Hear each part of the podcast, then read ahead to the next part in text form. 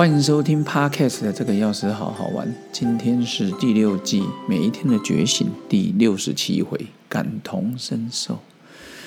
很多时候，我们多多去体会别人所受的苦，你才会知道自己过得真的是幸福。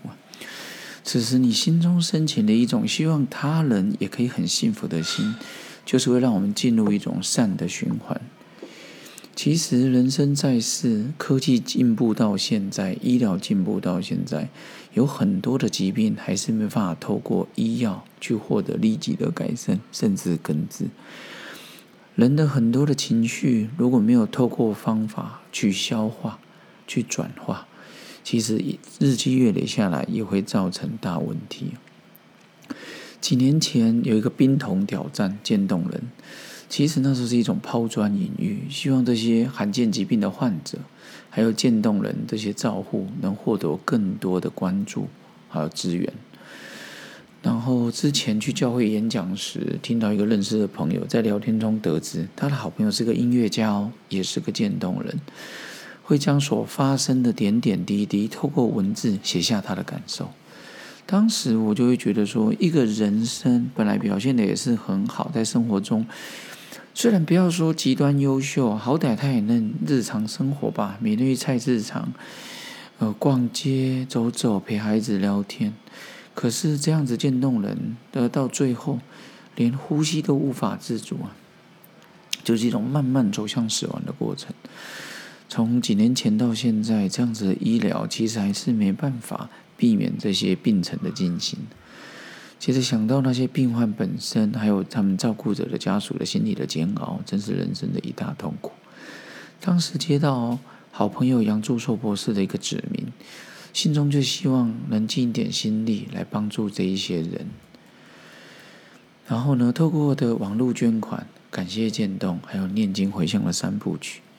首先先上网找到渐冻人协会的捐款网页，直接信用卡拿出来先捐再说。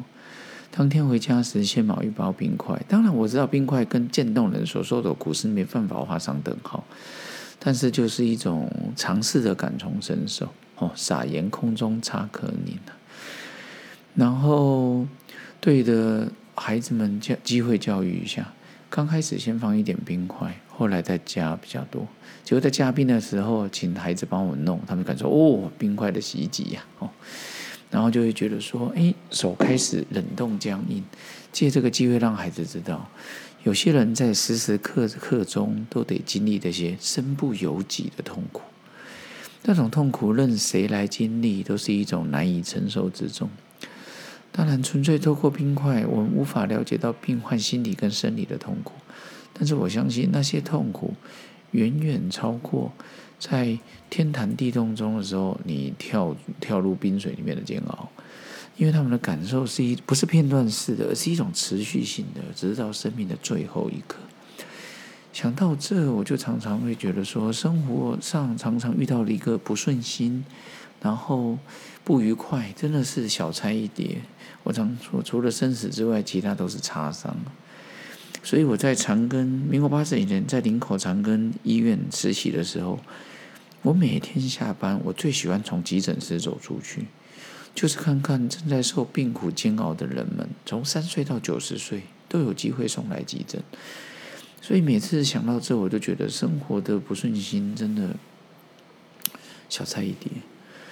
然后最后也希望透过宗教跟自然疗法的力量，我相信不管是天主教、基督教、佛教、道教、回教、自然疗法、音乐疗法，我心中真的觉得。能帮助病人的都是好方法，所以我在二零一七年七月以后，每天念诵药师琉璃光如来本本愿功德经，也有曾经每天念五遍或十遍的，只要有放假。其实，在念诵经文的过程中，我真的觉得人是可以静下来的。然后，透过他们宗教所讲的回向功德，也希望生病的人能获得疗愈，尤其是疗愈他们的心。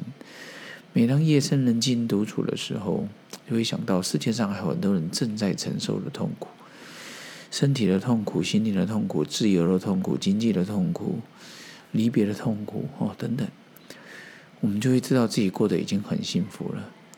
然后再透过自己的力量，希望周遭有情众生也能皆得喜乐。如果每个人都能得到真热，那我觉得人那就是非常太圆满了。而且我是一直那么衷心的、深深的祈愿着。今天这个要是好好玩第六季每一天的觉醒第六十七回感同身受，跟各位好朋友分享到这边，也请各位好朋友多多分享、互动，找到你心中开心的感受，那么就意义非凡。那我们下次见了，拜拜。